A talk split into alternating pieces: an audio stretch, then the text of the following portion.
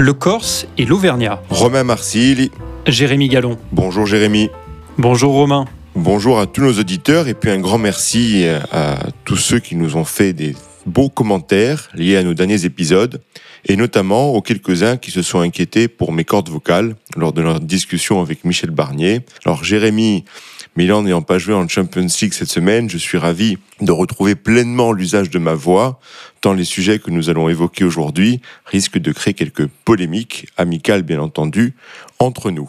Tu m'envoies rassuré, mon cher Romain. Comme chaque semaine, nous parlerons sur un ton décalé de politique, de géopolitique, de littérature et de bien d'autres choses. Au programme de cet épisode, et alors que les médias se sont beaucoup concentrés sur le contexte social extrêmement tendu en France, nous reviendrons sur la diplomatie macronienne, notamment la visite controversée du président de la République en Chine, mais aussi le discours essentiel et pourtant très peu commenté sur le thème de l'autonomie stratégique européenne qu'il a prononcé à La Haye, aux Pays-Bas.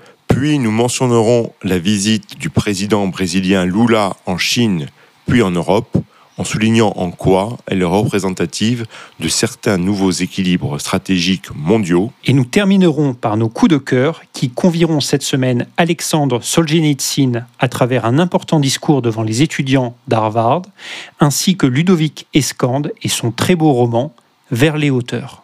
Jérémy Emmanuel Macron a décrété l'apaisement après une séquence d'actualité nationale particulièrement tendue, l'intensité de cette actualité liée à la réforme des retraites et à la crise démocratique que vit le pays en aurait presque fait oublier la séquence internationale et diplomatique du président de la République entre un voyage en Chine et son retour en avion qui a fait beaucoup discuter en Occident, et sa visite d'État aux Pays-Bas avec notamment un discours sur l'Europe tenu à La Haye que les médias ont principalement évoqué pour les incidents qui l'ont émaillé, mais qui avaient sur le fond un intérêt propre.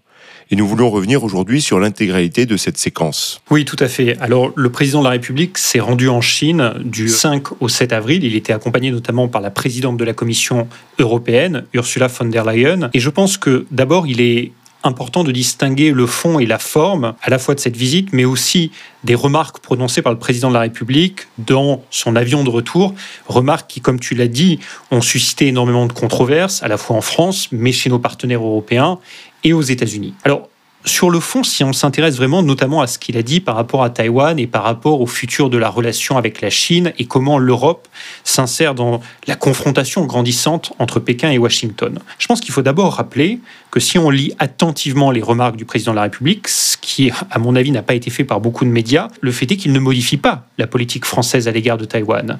La position officielle de la France était et reste de défendre le statu quo actuel. Et je rappelle d'ailleurs que l'ironie, c'est qu'au moment même où il prononçait ces remarques, eh bien, la France, comme c'est le cas régulièrement, avait envoyé une frégate militaire, la frégate Prairial, qui naviguait dans le détroit de Taïwan. Cela s'inscrit dans la stratégie française en Indo-Pacifique, qui s'articule elle-même étroitement avec la stratégie de l'Union européenne pour l'Indo-Pacifique, qui a été présentée en 2022. Et donc la politique, c'est la politique du statu quo, c'est-à-dire une Chine et absolument pas de règlement de la question de Taïwan par la force. Par ailleurs, si on lit attentivement les remarques du président de la République, celui-ci s'inscrit dans la continuité du combat qu'il mène depuis sa première élection en 2017 et notamment son discours de la Sorbonne pour une Europe plus autonome et plus souveraine. À l'heure où la confrontation sino-américaine devient de plus en plus aiguë, il rappelle que l'Europe doit absolument adopter une politique de puissance en matière industrielle, mais aussi dans les champs de la défense, des infrastructures critiques, si elle veut être capable de continuer à jouer un rôle euh, dans le monde de demain et pas simplement être le témoin du monde en mouvement, de l'histoire en marche, mais en être l'acteur. Et, je crois que après la crise du Covid, au moment même de la guerre en Ukraine, cette volonté que l'Europe adopte une grammaire de la puissance ne peut être que pertinente. Et c'est d'ailleurs dans cette perspective que euh, le président de la République avait amené avec lui Ursula von der Leyen en Chine, parce que, comme il l'a toujours voulu depuis le début, il souhaitait européaniser la relation avec Pékin, parce qu'il a bien compris que la France seule, comme tout autre État membre d'ailleurs, ne pourra pas peser face à la Chine, aux États-Unis, à l'Inde ou à toute autre puissance. Et c'était en contraste avec, par exemple, Olaf Scholz, qui lui s'était rendu seul à Pékin. Alors ensuite, euh, et euh, je pense qu'il est aussi important de rappeler que le président de la République n'a jamais dit dans ses remarques que l'Union européenne devait se situer à équidistance de la Chine et des États-Unis. Ça, c'est un point très important. Il l'a rappelé à de nombreuses reprises par le passé, les États-Unis sont notre allié, mais allié ne veut pas dire aligné. Et euh, tu le sais, moi je suis très attaché aux États-Unis, c'est un pays que j'aime beaucoup, j'y ai vécu, j'y ai beaucoup d'amis, mais je crois que euh, il est parfois important pour les Européens de rappeler que même si on considère les États-Unis comme notre allié le plus proche, même si on considère qu'avec les États-Unis on partage beaucoup plus de valeurs et notamment un attachement à la démocratie que l'on n'a pas avec la Chine, c'est pas pour autant que cette alliance veut dire qu'on est aligné ou encore moins euh, des vassaux. Et donc, il a rappelé son attachement à une Europe plus souveraine et plus autonome. Oui, mais alors comment tu expliques que ça ait créé tant de, tant de polémiques? Parce que, euh, ok, qu'il y ait des esprits malfaisants, malveillants en France qui veulent critiquer Macron quoi qu'il arrive, bon, ça peut, ça peut se comprendre étant donné la, la situation politique qui est, qui la sienne. Mais là, les critiques se sont faites bien au-delà de nos frontières. Moi, je crois déjà qu'il y a, tu parles de fond, mais la forme, c'est quand même capital en termes de, en termes de stratégie en termes de stratégie euh, diplomatique. Je crois que déjà qu'il y a un problème sur l'avion. Alors je pense qu'il faudrait que les dirigeants arrêtent avec les discours dans les avions. C'est la fameuse, on pourrait appeler ça le syndrome du pape. Et enfin, je dis des papes, on pourrait dire des papes parce qu'il y a eu trois, trois papes, les trois derniers en l'occurrence, qui ont été euh, concernés par des polémiques liées à des propos qu'ils ont tenus en avion. Alors je sais pas, faudrait, euh, je sais pas si tu es plus calé que moi en biologie, si euh, peut-être la pression, la pression atmosphérique qui est liée au fait qu'on soit en l'air induit un relâchement des propos. Ou alors c'est le fait de revenir d'un voyage où on était très bien accueillis, on a été accueillis grandement, qui fait qu'on est un peu enivré par une puissance, qui fait qu'on a envie de parler. Enfin, toujours est-il que euh, il y a souvent des polémiques, c'est peut-être pas le meilleur endroit pour communiquer. Ça, je, j'enlève l'aspect aérien de, de, la réflexion pour revenir un peu plus sur euh, sur le fond tout de même. Si les propos ont été mal interprétés, critiqués, c'est peut-être aussi une question de moment. Il se trouve que quelques heures après le départ du président français, tandis qu'il tenait ses propos, la Chine, comme c'est souvent le cas d'ailleurs, menait des opérations d'entraînement, de, tests d'assez grande envergure au, large de Taïwan. Ce timing assez malheureux a renforcé les critiques, au-delà, bien sûr, des sujets de fond on pourrait reparler, bien évidemment. Alors Romain, tu le sais, je suis un esprit euh, plus littéraire que scientifique, donc sur l'impact biologique des vols aériens, je ne saurais pas te, répondre. En revanche, sur la forme, je partage évidemment ton analyse. Je pense que la forme de l'intervention et le timing étaient extrêmement mal choisis. Le timing, tu l'as dit, tenir ce, ce, discours au moment même où la Chine menait des manœuvres militaires dans le détroit de Taïwan était quelque chose qui ne pouvait être que mal perçu par, euh, par nos alliés, qu'ils soient américains ou européens d'ailleurs. Deuxièmement, je pense qu'il y a aussi un sujet euh, de forme, mais qui est un sujet qui est pas simplement qu'on n'a pas simplement observé sur cette séquence diplomatique, mais depuis le début en fait de la présidence d'Emmanuel Macron.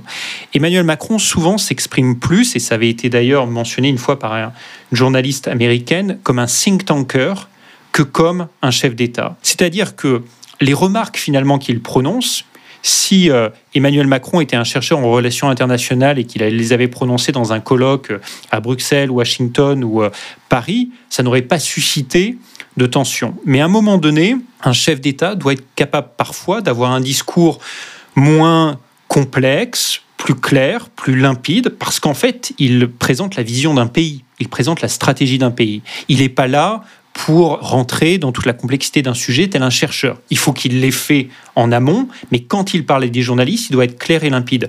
Surtout lorsqu'il s'exprime à des journalistes anglo-saxons qui ne sont pas habitués à sa manière de s'exprimer et qui donc vont probablement mal interpréter ses propos ou ne pas toujours les, les comprendre. Plus généralement, ça pose une question qui est celle aussi de la manière dont la diplomatie française est conduite. Ce que l'on voit, c'est une diplomatie française qui est hyper centralisée à l'Élysée, on en a déjà parlé, où le Quai d'Orsay est finalement souvent assez peu impliqué, et donc où finalement la diplomatie française a peu de relais. C'est-à-dire que le président de la République prononce des remarques, et ensuite, il n'y a pas des ambassadeurs, il n'y a pas un service diplomatique pour l'expliquer, il n'y a pas euh, des Français dans les think tanks à travers le monde qui peuvent faire la pédagogie de ces remarques, expliquer les nuances de la position française. Et donc, ça amène une diplomatie française qui est souvent mal comprise, mal interprété, manipulé par les puissances rivales, et donc qui nous isole. Et ce que j'ai trouvé extrêmement intéressant, c'était de voir par exemple qu'à la suite de ces remarques, alors elles ont suscité énormément d'étonnement à Washington, mais elles ont également suscité énormément d'étonnement chez nos alliés européens, ce qui est quand même paradoxal et ironique quand l'ambition initiale du président de la République était d'européaniser la relation avec Pékin. Et puis d'ailleurs, un gouvernement comme le gouvernement populiste en Pologne de Morawiecki ne s'est pas privé de dire que la France était un mauvais allié des États-Unis et que finalement le seul allié crédible de Washington, ça n'était plus la France, c'était la Pologne. Et donc tout ça nous, nous, isole. Et ça, ça amène quand même une question sur la manière dont le président de la République s'exprime. Et on l'avait déjà vu d'ailleurs avec l'OTAN en 2019, où parfois il veut mettre les pieds dans le plat, mais en le faisant ainsi, en fait, il est contre-productif et il se tire une balle dans le pied sur ses ambitions. Au moment où il avait critiqué l'OTAN en 2019 de manière très dure, il avait antagonisé tellement nos partenaires européens que la défense européenne, pourtant une de ses grandes ambitions, avait ensuite fait du surplace et avait même reculé pendant quelques mois. Et bien là, de la même manière, il veut défendre une souveraineté européenne, mais en le faisant de manière peut-être un peu maladroite, il antagonise nos alliés, nos partenaires européens, il fait reculer son ambition. Ben, on en revient toujours à McLuhan. Hein. Le message, c'est le médium. Donc, bien sûr, tu as un propos que tu peux commenter euh, de manière, euh, on va dire, froide, réaliste. Mais ce qui compte finalement, c'est qui le tient, où il le tient, quand il le tient.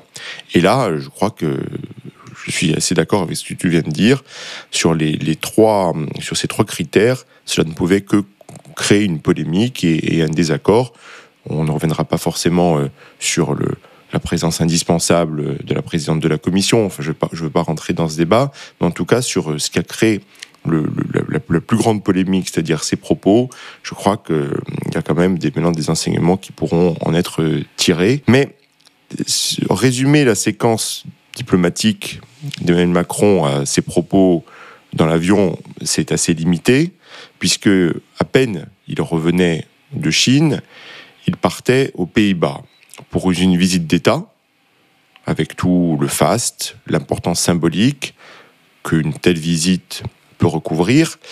Et il a profité de cette visite. Je pense qu'il faudra, je sais pas, faudrait qu'on évoque aussi le, le, lien entre France et Pays-Bas dans le contexte justement de ces rapports de force intra-européens.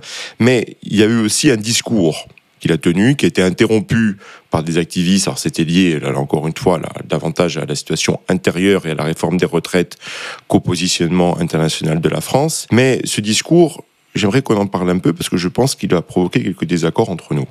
Ce discours, d'abord, il faut le contextualiser. Euh, c'était intéressant que le président de la République le prononce aux Pays-Bas. Parce que historiquement, les Pays-Bas, c'était avec le Royaume-Uni, lorsque le Royaume-Uni était dans l'Union européenne, vraiment le pays libre-échangiste, le pays contre toute intervention étatique, contre voilà les marchés devaient, devaient tout réguler. Et ce que l'on a vu, c'est que les Pays-Bas, à la suite du Covid notamment, ont peu à peu changé de doctrine. Et aujourd'hui, ne sont pas un pays où l'interventionnisme étatique est très présent comme en France, mais tout du moins, ils comprennent la nécessité de bâtir des politiques européennes dites stratégiques, où il y a une forme de souveraineté européenne. Et c'est donc aux, Pays-Bas, à l'AE, que le président de la République a voulu prononcer ce discours. Et c'était d'autant plus symbolique qu'il l'a prononcé euh, dans un bâtiment où euh, s'était tenu le congrès de l'AE du 7 au 10 mai 1948, qui était un des premiers moments fondateurs de la construction du projet européen, et que l'AE c'est aussi la ville où Spinoza, toi qui es un amateur de philosophie politique, a écrit et réfléchi notamment à la question de la souveraineté, où Spinoza expliquait que finalement la souveraineté, c'est le moyen de garantir l'essence de l'être, de persévérer dans son être, et donc que pour être soi-même, il fallait être souverain. Donc tout ça crée un contexte intéressant pour le discours du président de la République. Oui, alors c'est là où d'ailleurs il fait référence à Spinoza euh, dans son discours, mais c'est là où moi je suis, au début j'étais un peu agacé Maintenant, je le suis un peu davantage par cette notion de souveraineté européenne. Tout à l'heure, tu parlais d'autonomie européenne, d'autonomie stratégique. Je pense que c'est une expression qui est bien plus appropriée. Il parle de la référence à Spinoza, qui effectivement parlé de souveraineté, mais comme une notion philosophique. Là, la souveraineté, le président de la République n'est pas un philosophe. Peut-être qu'il aimerait l'être, mais il est un président de la République, un chef d'État. C'est un responsable politique. Donc, la souveraineté, moi, quand il en parle, je veux l'entendre comme un concept politique. C'est ce qu'est la souveraineté, un concept politique absolument crucial. C'est lui qui donne naissance à la modernité politique depuis la Renaissance, même époque que Spinoza. Mais si on veut revenir aux, racines du concept, c'est pas un, philosophe aussi brillant soit-il et passionnant comme Spinoza qui l'aimait sur son versant politique, c'est un Français, c'est Jean Baudin.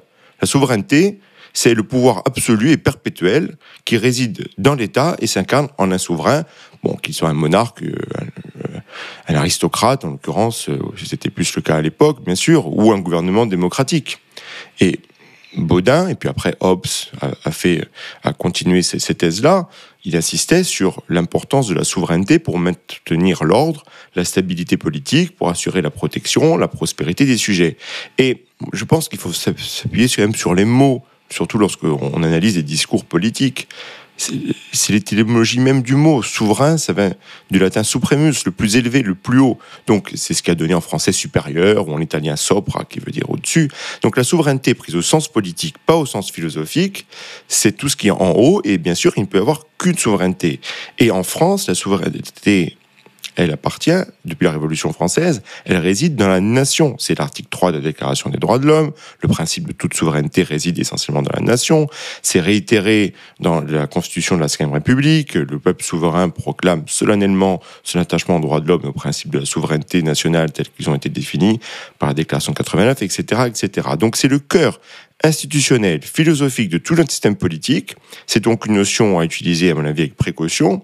Et là, c'est pour ça que je pense que si on, raisonne ainsi, il ne peut pas y avoir de souveraineté européenne. Alors ça ne veut pas dire qu'il puisse pas y avoir de, de coopération, de traités, de délégation, de responsabilité, même au plus haut, aller le plus loin possible, comme la monnaie, qui longtemps était vue par les souverainistes comme euh, l'essence même de ce qui était régalien. Mais pour moi, il n'y a pas de, contradiction majeure entre affirmation de la souveraineté et volonté d'Europe. On peut être totalement pro-européen et euh, avoir une notion de une définition de la souveraineté, on va dire, assez classique. Et c'est pour ça, et je, sais que je, on va pas jouer sur les mots, parce que toi, c'est au-delà des mots, c'est l'ambition de puissance qui compte pour l'Europe. Mais je crois qu'en employant des mots impropres, en l'occurrence, je crois que le mot souveraineté européenne est un non-sens et impropre, on dévalue et on fait passer au second plan ce qui est essentiel, c'est la volonté de puissance, le besoin de puissance politique de l'Europe. En se payant un peu de mots, en faisant un peu d'emphase, comme c'est fait dans ce discours, où l'essentiel du début du discours, et même l'essentiel du discours est concentré sur la notion de souveraineté, à mon avis, on perd un peu de vue l'essentiel qui est le besoin de puissance. Donc voilà, les mots et la chose. Donc on revient toujours à la forme et fond. Tu vois, ce qui est frappant, c'est que tu t'es tout de suite euh, bloqué sur le, terme souveraineté et on n'a même pas abordé le contenu du discours. Tout à fait. C'est-à-dire que tu, euh, tu viens de revenir, alors tu, euh, tu as probablement raison hein, de revenir sur les origines du, terme souveraineté, tu viens d'en faire une démonstration en termes de philosophie politique, mais aussi sur le plan juridique, ses racines en France dans la Constitution, etc. Mais le fait est qu'on n'a même pas parlé du contenu du discours, parce que le discours, on peut reprocher au président de la République plein de choses, mais là, le fait est que dans ce discours, il articule très clairement quels sont les piliers d'une Europe qui pourra écrire l'histoire et pas simplement être un, un témoin du monde en mouvement. Et je crois que c'est cette question-là. Et, oui, les mots sont importants, mais en même temps, il faut quand même faire attention à pas parfois, parce qu'on n'est pas d'accord avec un terme, on n'est pas d'accord avec un mot, s'empêcher de réfléchir à ce qui est quand même à mon avis l'essentiel, qui est comment tu permets à l'Europe demain de continuer d'exister face à la Chine, face aux États-Unis, etc. Alors je sais qu'il y a un débat sur autonomie stratégique européenne versus souveraineté, mais je pense qu'on peut au moins se mettre d'accord sur le fait que, ok, si on met le terme à part, l'ambition, on doit tous la partager au-delà de nos sensibilités. C'est comment nous, Européens, qui sommes les héritiers de l'humanisme, des Lumières, on est capable dans le monde de demain de continuer d'exister, de transmettre les valeurs qui sont les nôtres à nos enfants, à nos petits-enfants. Comment on est capable de défendre notre modèle face à des puissances qui partagent pas les mêmes valeurs que nous? Et je crois que le président dans la République, et j'étais le premier à être très critique sur la manière dont il conduit sa diplomatie, mais, et d'ailleurs tu l'as reconnu toi-même, il y a un fil directeur, probablement le seul d'ailleurs depuis le début de sa présidence en 2017, c'est cette volonté de bâtir une Europe plus forte. Et donc là, le discours, il est assez intéressant parce que, à mon avis, et c'est d'ailleurs, moi je trouve que ça dit beaucoup de notre scène médiatique, qu'il été très peu commenté. Parce que ce discours, il est essentiel, parce qu'il essaie quand même d'expliquer quels sont les piliers sur lesquels l'Europe, alors je ne vais pas utiliser le terme souveraineté, mais peut continuer d'exister dans le monde de demain. Et permets-moi juste de revenir très rapidement sur les cinq piliers qu'il évoque. Le premier, il dit, et là peut-être qu'on va être en désaccord, mais je trouve qu'il y a une vraie logique chez lui, qui est de dire il faut qu'on renforce l'intégration européenne. Pourquoi? Parce qu'aujourd'hui, renforcer l'intégration européenne, c'est pas être européen BA, mais si on veut une Europe plus forte, il faut une Europe, par exemple, plus compétitive. Il faut une Europe qui fasse émerger des entreprises européennes. Or, aujourd'hui, le fait est qu'on parle de marché unique, mais quand tu es un entrepreneur en Europe, tu vas d'abord sur le marché français, et ben le marché allemand, c'est un autre marché, le marché polonais, c'est un autre marché, etc. Donc, allons au bout de ce marché unique. C'est des réformes parfois très techniques. C'est par exemple la réforme des marchés de capitaux, c'est euh, certaines réformes budgétaires, c'est euh, la réforme du marché sur le plan énergétique, du marché de l'électricité. Mais tout ça, c'est comment tu bâtis vraiment une intégration européenne plus forte. Deuxièmement, il dit, et ça c'est un thème dont on a souvent parlé ensemble, Romain, il faut une vraie politique industrielle européenne. À un moment donné où tu as les États-Unis, la Chine, etc., qui maintenant ont des vraies politiques industrielles pour la Chine depuis 30 ans et n'ont aucune naïveté sur le monde tel qu'il est, l'Europe doit aussi être capable de, projeter une vision stratégique sur le plan industriel. C'est ce qu'elle a fait avec, par exemple, son plan sur les semi-conducteurs, c'est ce qu'elle fait sur les matériaux critiques, comme on en avait parlé dans un épisode récent, mais c'est ce qu'elle doit faire encore plus, et ça le président de la République le rappelle. Troisièmement, il faut que l'Europe arrête de faire preuve de naïveté et qu'elle protège ses intérêts stratégiques. Pendant longtemps, l'Europe a été ouverte à tous les vents. Elle laissait ses entreprises, ses pépites, être rachetées par les puissances tierces, les États-Unis, la Chine et d'autres. Elle doit avoir des dispositifs pour mieux contrôler les investissements étrangers aucune naïveté là-dessus. Et aussi, par exemple, quand la Chine prend des mesures de rétorsion à l'égard d'un pays, d'un État membre, comme elle l'a fait sur la Lituanie, il faut être capable de répondre. Quatrième pilier, je suis sûr qu'on va en parler ensemble, la réciprocité. C'est-à-dire qu'à un moment donné, si tu par exemple, imposes des critères à nos agriculteurs, à nos entreprises environnementaux, tu peux pas signer au même moment un accord de libre-échange avec des pays qui ne respectent pas les mêmes critères. Ça n'est pas possible. Ou bien tu tires un trait sur ton agriculture et ton industrie. De la même manière, depuis des années, on laisse des entreprises, par exemple chinoises ou autres, accéder à nos marchés publics, alors que nous, nos entreprises européennes, n'ont pas accès à leurs marchés publics. Ben, L'Union européenne a mis 10 ans, elle a mis du temps, mais elle a adopté un instrument dans ce domaine-là. Donc il faut aller là-dessus. Et puis cinquième pilier, l'attachement quand même de l'Union européenne au multilatéralisme. Et là, le président de la République, à mon avis, a pas tort de dire, euh, par exemple, l'OMC, aujourd'hui est en état quasiment, alors là, de mort cérébrale, soyons honnêtes, mais là, il a raison de dire que les États-Unis ne jouent pas le jeu parce que l'administration Biden, depuis le début, n'a rien fait pour réactiver l'OMC. Et donc, je trouve que ce discours est quand même intéressant, parce qu'il est structuré, cohérent, et puis il te donne quand même le chemin. Alors, tout est à faire encore, le, plus grand est à faire, mais pour aller vers une Europe capable à nouveau d'écrire l'histoire. Oui, alors je vais revenir sur le, sur le fond, mais le point de forme, il est quand même important. Alors, les médias, euh, on peut parfois les accuser de superficialité, bien évidemment. Si dans le contexte que nous connaissions, la parole internationale du président de la République est moins audible, c'est aussi peut-être à cause de certaines erreurs commises sur le plan intérieur. Donc il y a quand même, le, point politique existe. Je ne vais pas refaire un, laïus sur la souveraineté européenne, mais encore une fois, ce n'est pas n'importe qui qui parle. C'est pas un intellectuel euh, sur lequel on pourrait, avec lequel on pourrait discuter.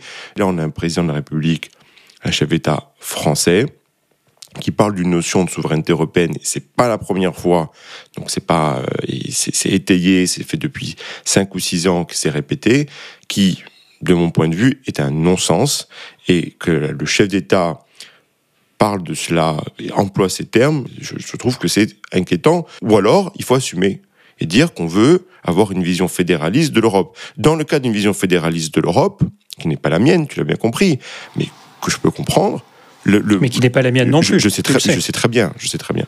Mais que la, la notion de souveraineté européenne, dans ce cas-là, elle aurait un sens. Si tu penses que l'Europe est un État, une nation. Mais même le plus petit État, la plus petite île indépendante des Caraïbes, bah, elle est souveraine. Ça ne veut pas dire qu'elle est autosuffisante, ça ne veut pas dire qu'elle constitue une puissance politique, mais elle est souveraine. Donc pour moi, souveraineté et puissance sont deux sujets qui n'ont rien à voir. Et en mélangeant les deux, je crains que chez les citoyens, chez les Européens, on crée de la confusion et ce soit une manière d'encore une fois mal vendre l'Europe. Ces, tous ces besoins de puissance européenne, tous les points que tu as mentionnés, je les partage. Mais ça, on est, nous vivons dans des démocraties, donc le débat, je ne vais pas dire la pédagogie parce que ça fait euh, maître-élève, mais en tout cas, la, manière de faire vivre le débat européen compte. Et donc, mélanger des, des, des, des notions qui n'ont pas de rapport je trouve ça regrettable pour les valeurs et les idées qu'on a. Et dernier point, moi je trouve ça formidable maintenant qu'on parle de réindustrialisation, etc. C'est absolument nécessaire, mais il faut pas tomber. Alors c'est pas ce que fait le président de la République. Hein. bien évidemment. Mais parfois, certains de ces commentateurs ou de ces soutiens tombent dans ces, dans ces excès. Tomber dans l'excès inverse, que maintenant on va passer à l'autosuffisance, non. Le commerce international, l'échange, il a ses vertus. Et deuxième point, euh, si on veut parler d'indépendance, de, puissance, le point essentiel, ça demeure quand même l'énergie. C'est le cœur de tout le combat euh, géostratégique. Or, sur ce plan de l'énergie, euh, on peut dire qu'une certaine volonté européenne de condamner ou de modérer ce qui fait le cœur de la puissance, notre puissance énergétique, qui aujourd'hui le nucléaire, ça contrevient quand même aux objectifs annoncés. Et puis si on parle des ventes des pépites, malheureusement, en France comme dans d'autres pays, pensons à la vente d'Alstom à General Electric par exemple, on peut pas dire que les protagonistes actuels qui aujourd'hui font des discours sur euh, la réindustrialisation et euh, la puissance européenne aient été toujours très cohérents au cours de leur parcours.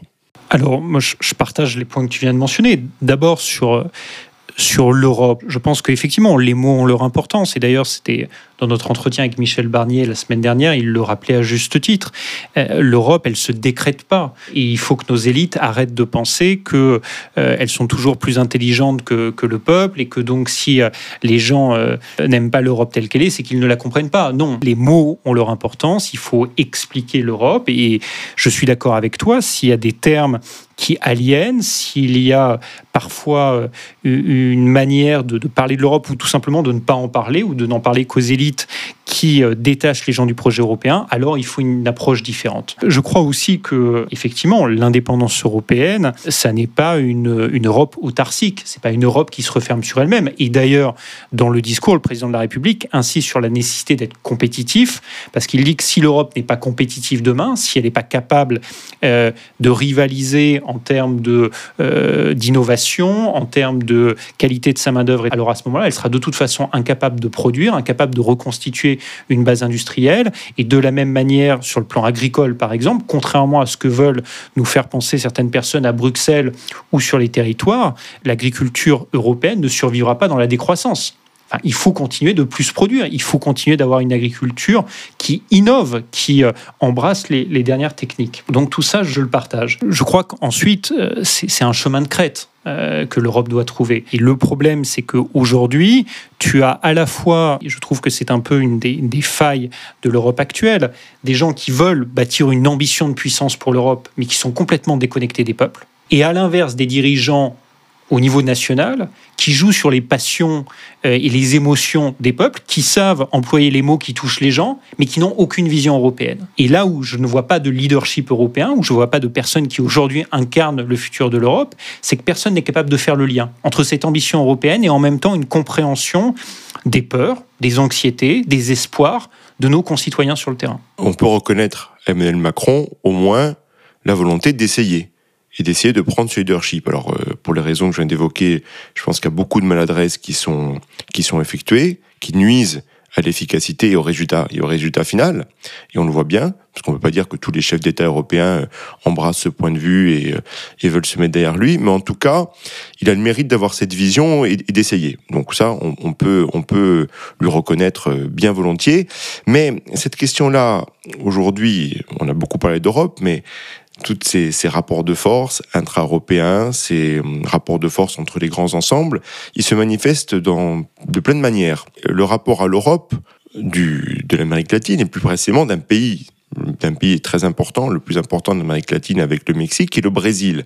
Lula était en visite à la fois en Chine, puis en Europe, donc une séquence diplomatique riche. Oui, Lula, c'est euh, donc qui a été investi pour son troisième mandat de, président en janvier, s'est rendu en Chine, peu après d'ailleurs Emmanuel Macron, et cette visite a été aussi sujette à controverse, euh, notamment en, Europe et, aux États-Unis. Alors Lula, on sait qu'il a toujours été attaché au multilatéralisme et au, tu sais, à ce concept des BRICS, cette idée qu'il y a des puissances émergentes, euh, et notamment évidemment le Brésil, la Russie, la Chine, l'Afrique du Sud, l'Inde, qui doivent jouer un rôle de plus en plus important sur la scène globale. Donc ça, c'était pas très étonnant qu'il le mentionne. Ce qui a été très étonnant en revanche, c'était son positionnement sur la guerre en Ukraine, où il a complètement adopté la rhétorique du Kremlin, où il s'est mis dans un jeu où il expliquait que finalement la responsabilité de la guerre est quasiment partagée entre l'Ukraine et la Russie, que les Américains euh, nourrissent le conflit, prenant en cela euh, théorie qui résonnerait avec certains,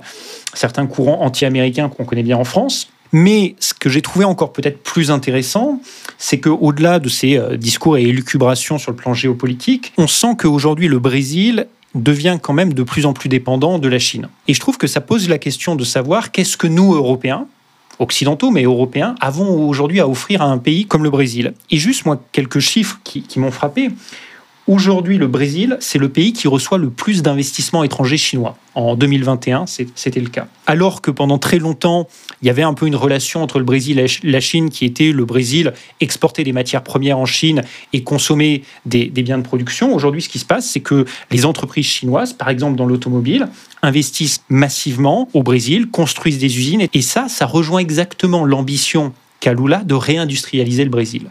Parce que euh, aujourd'hui, le Brésil, c'est un pays qui, comme nous, a connu une désindustrialisation assez forte. L'industrie représente aujourd'hui à peine 10% du PIB au Brésil. Et donc, une des grandes ambitions de Lula, c'est de réindustrialiser. Le problème, c'est que les États-Unis, on en a souvent parlé tous les deux, ils sont dans une politique où eux, ils réindustrialisent en interne. Donc aujourd'hui, les Brésiliens se disent, en fait, on n'a plus grand-chose à attendre des États-Unis en termes d'investissement industriel chez nous. Les Européens, eux, de leur côté, sont aussi dans une logique de réindustrialisation, et on va en parler dans un instant, sont de plus en plus réticents pour des questions environnementales et autres à signer des accords de libre-échange avec le Brésil. Et donc aujourd'hui, un pays comme le Brésil, eh ben, il se dit, euh, quelle est mon alternative? Ben, C'est la Chine. On va parler de l'accord Mercosur dans un instant. On pourrait aussi remarquer euh, que beaucoup d'espoir était mis en Lula, qu'il allait tout changer par rapport au diable Bolsonaro, qui lui-même avait euh, quelques ambiguïtés hein, par rapport et au Kremlin et à la Chine.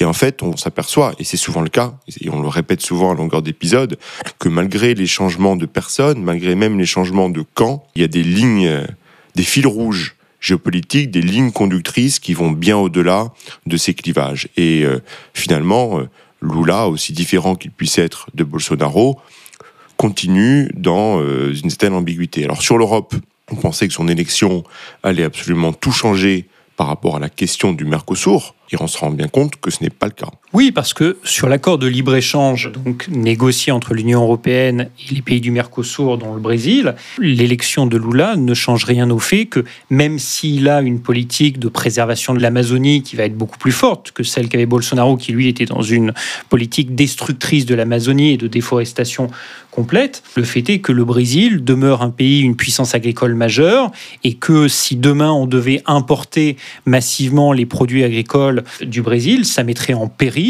une grande partie de l'agriculture européenne et de l'agriculture française. Et, et d'ailleurs, il est intéressant de voir que qui soutient énormément cet accord euh, entre l'Union européenne et le Mercosur, c'est l'Allemagne. Scholz était d'ailleurs allé au Brésil pour essayer de vendre l'accord. Pourquoi? Parce que cet accord, il a été son surnom à Bruxelles, c'est voiture contre bœuf. Et donc évidemment, nous, la France, puissance euh, agricole, bah, c'est un accord qui nous ferait beaucoup plus de mal. Donc ça nous amène aussi à réfléchir sur certaines dynamiques intra-européennes où on s'aperçoit que nous-mêmes au niveau européen, on, a parfois des intérêts stratégiques divergents. Et donc, ça pose aussi la question du futur des accords de libre-échange. Alors, juste un point là-dessus. Dans son discours à La Haye, Emmanuel Macron a abordé cette question, a dit quel est le futur de nos accords de libre-échange?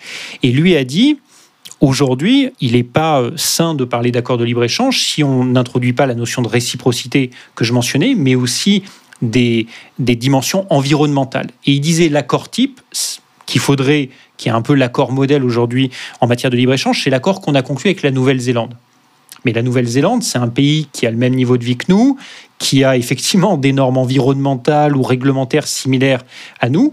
Mais aujourd'hui, ça pose la question de savoir est-ce qu'on peut encore demain signer un accord de libre-échange avec des pays comme le Brésil ou d'autres puissances qui sont pas du tout sur les mêmes standards mais la conséquence de ça, et moi je suis le premier à considérer qu'aujourd'hui, un accord tel que celui entre l'Union européenne et le Mercosur, et à mon avis, serait, serait un désastre, notamment pour nos agriculteurs. Mais la conséquence de ça, c'est que si on ne signe pas un accord avec le Brésil, et eh ben, géopolitiquement, des puissances comme le Brésil ou d'autres, hein, demain l'Inde, l'Indonésie, etc., auront plus tendance à se tourner vers des pays comme la Chine.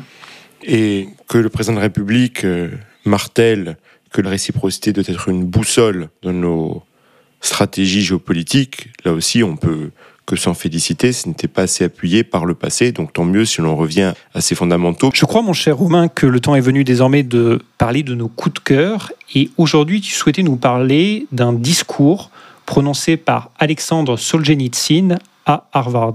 Oui, c'est un discours qui a été transcrit dans un petit livre qui s'appelle euh, Le déclin du courage aux éditions Les Belles Lettres. Et c'est effectivement euh, la retranscription d'un discours que Solzhenitsyn prononça il y a bientôt 45 ans, en juin 1978, devant les étudiants d'Harvard. C'est un discours à la fois surprenant, je t'avoue pas forcément agréable à lire pour euh, un occidental, mais qui a une résonance particulière dans le contexte géopolitique que, l'on vient d'évoquer euh, aujourd'hui. Alors déjà quelques mots de contexte sur l'époque.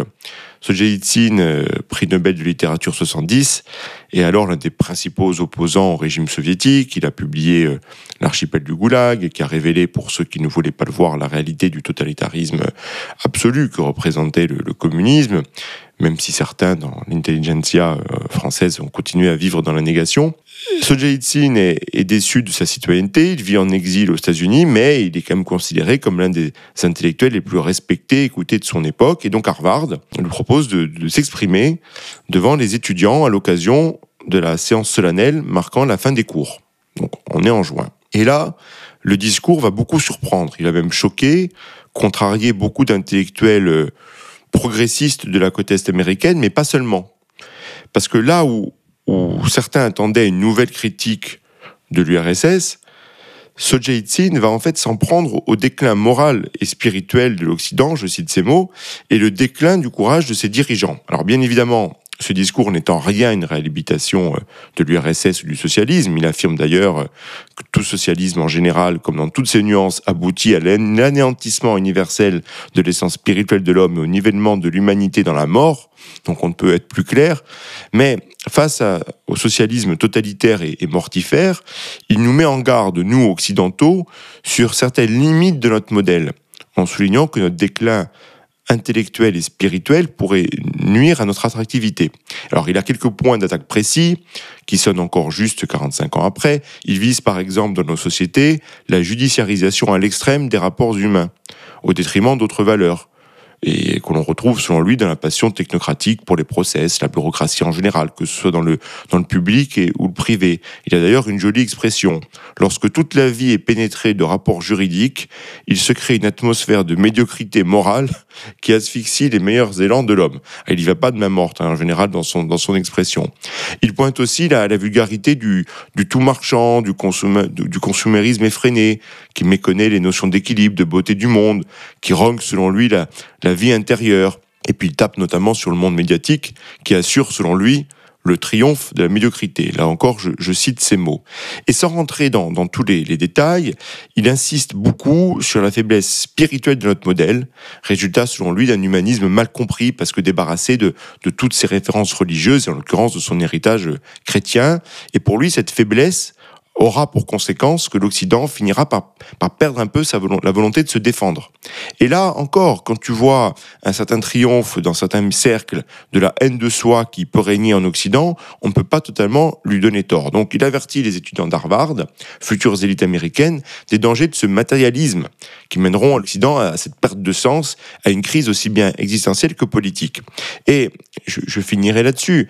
Si le fait devant ce public, c'est justement parce qu'ils pensent que le problème vient des élites, qui n'assument plus assez leurs responsabilités par manque de courage. Et là, il le dit, les fonctionnaires politiques et intellectuels manifestent ce déclin, cette faiblesse, cette irrésolution dans leurs actes, dans leurs discours, et plus encore, dans les considérations théoriques qu'ils fournissent complaisamment pour prouver que cette manière d'agir, qui fonde la politique d'un État sur la lâcheté et la servilité, est pragmatique, rationnelle et justifiée. Alors bien évidemment, c'est totalement dans l'emphase, mais cela quand même peut faire écho à un État qui exécute de moins en moins, à une parole politique qui se perd en verbiage, et plus globalement peut-être à une esquive de toute volonté de puissance. C'est pour ça que la politique de puissance, c'est important, même si on peut parfois se disputer sur euh, quelques mots. En tout cas, sur le fond, on est d'accord. Donc ce discours très orthodoxe, vigoureux, a pu choquer, il a pu être taxé de réactionnaire et, et peut écorcher nos, nos, oreilles libérales, mais loin de constituer un rejet du libéralisme, il a la vertu, à mon avis, de, nous éveiller, de nous réveiller, d'éveiller les consciences sur les dangers potentiels d'un libéralisme mal compris, dénué de fondements euh, moraux et philosophiques solides, qui conduisent à un vide spirituel, civique, esthétique, et qui à terme menacera euh, notre modèle et notre liberté.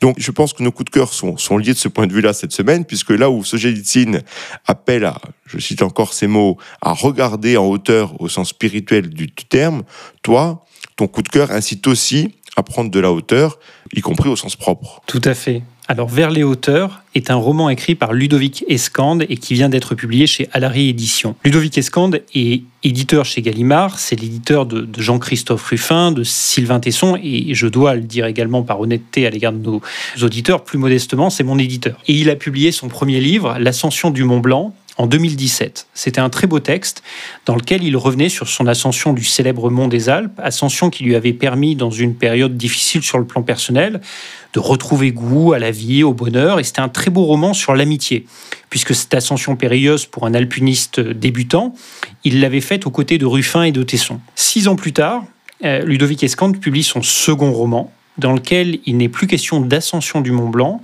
mais d'ascension sur les toits de Paris. Et accompagné d'un écrivain voyageur que les lecteurs reconnaîtront entre les lignes, Ludovic part souvent au milieu de la nuit, grimper sur les façades de Paris, et du haut des toits de la capitale, il redécouvre cette ville. Alors, c'est un roman magnifique que j'ai euh, dévoré d'une traite. Il m'a touché parce qu'il dit de Paris, qu'il m'a fait redécouvrir, et notamment ce quartier que tu aimes tant, Romain, celui de Saint-Germain-des-Prés, de cette église Saint-Sulpice qu'il escalade une nuit d'été, des toits du boulevard Saint-Germain, de la rue du Dragon, de la rue Férou, où vivait euh, jeune homme euh, Michel Déon et auquel nous nous sommes rendus en pèlerinage il y a quelques semaines, toi et moi, euh, des petites rues de ce quartier qui a vu tant de figures de l'art et de la littérature se succéder. C'est un roman alors lucide sur le Paris d'aujourd'hui, ses laideurs, ses absurdités, sa surréglementation, le fait que ce sont les sièges des banques et les boutiques de luxe qui règnent en maître et qui ont fait perdre un peu au Paris d'aujourd'hui son âme, cette ville qui n'offre plus de place pour la jeunesse, plus de place pour les classes populaires ou les jeunes couples condamnés à vivre dans des clapiers à lapins. Mais euh, justement, prendre de la hauteur pour Ludovic, c'est une manière de la revoir d'en haut, c'est une manière d'apprendre à l'apprécier à nouveau et comprendre, en regardant ses toits, ce qui la rend si unique. C'est aussi un roman sur la littérature et l'amitié. Lorsqu'il se retrouve euh, sur les toits de Paris, il n'est pas seul. Son ami écrivain voyageur l'accompagne en observant Paris, il parle de littérature tout en dégustant une belle bouteille de vin. Et donc, au fil des pages, tu vas croiser Jacques Prévert, Gide, Francis Ponge, Zola, Rimbaud, Verlaine, mais aussi des figures qui ont marqué la vie nocturne de Saint-Germain-des-Prés, comme Juliette Gréco. Et c'est enfin un très beau texte sur la liberté. En s'élevant, Ludovic s'échappe des contingences du quotidien, de la médiocrité des règles que l'on doit chaque jour suivre, des compromissions qu'impose notre vie. Et récemment, j'avais lu cette phrase du poète américain Henry David Thoreau qui m'avait beaucoup marqué. Et je cite Thoreau La grande majorité des hommes mènent une vie de tranquille désespoir. Eh bien, en vivant pleinement et intensément avec son ami sur les toits de Paris, avec du vin et des livres, eh bien, Ludovic répond de la plus belle des manières à Taureau. Il échappe à ce mal si répandu du tranquille désespoir. Et donc, c'est un très beau roman que je conseille vivement. Ton éditeur ne peut être qu'un homme de sagesse et de goût, donc cela donne euh, très envie de lire euh, ce livre sur Paris. Les toits de Paris, à un moment donné, il était question qu'il soit au patrimoine de l'UNESCO. Je crois que ce ne sera que partie remise, mais ça, le sera un jour. Effectivement, c'est toujours euh, magnifique à observer. Donc, si ce livre en, parle si bien, on le lira avec grand plaisir. Rue Férou, c'est une rue de panache. Tu as mentionné Michel Déon, mais dans la fiction, c'est aussi la, rue où vivait Athos. Donc, c'est donc c'est vraiment une rue, une rue formidable. Tout à fait. En tout cas, on, a, on, lira vers les hauteurs de Ludovic Excande, ce qui nous permettra de prendre de la hauteur esthétique. Jérémy, merci. Merci à tous nos auditeurs de nous avoir suivis. Bien évidemment, si ce n'est pas encore le cas, n'hésitez pas à nous suivre, à nous noter sur les différentes plateformes sur lesquelles vous nous écoutez. Et puis, on se dit à la semaine prochaine pour un épisode qui sera un peu particulier puisque nous parlerons principalement des États-Unis. À la semaine prochaine.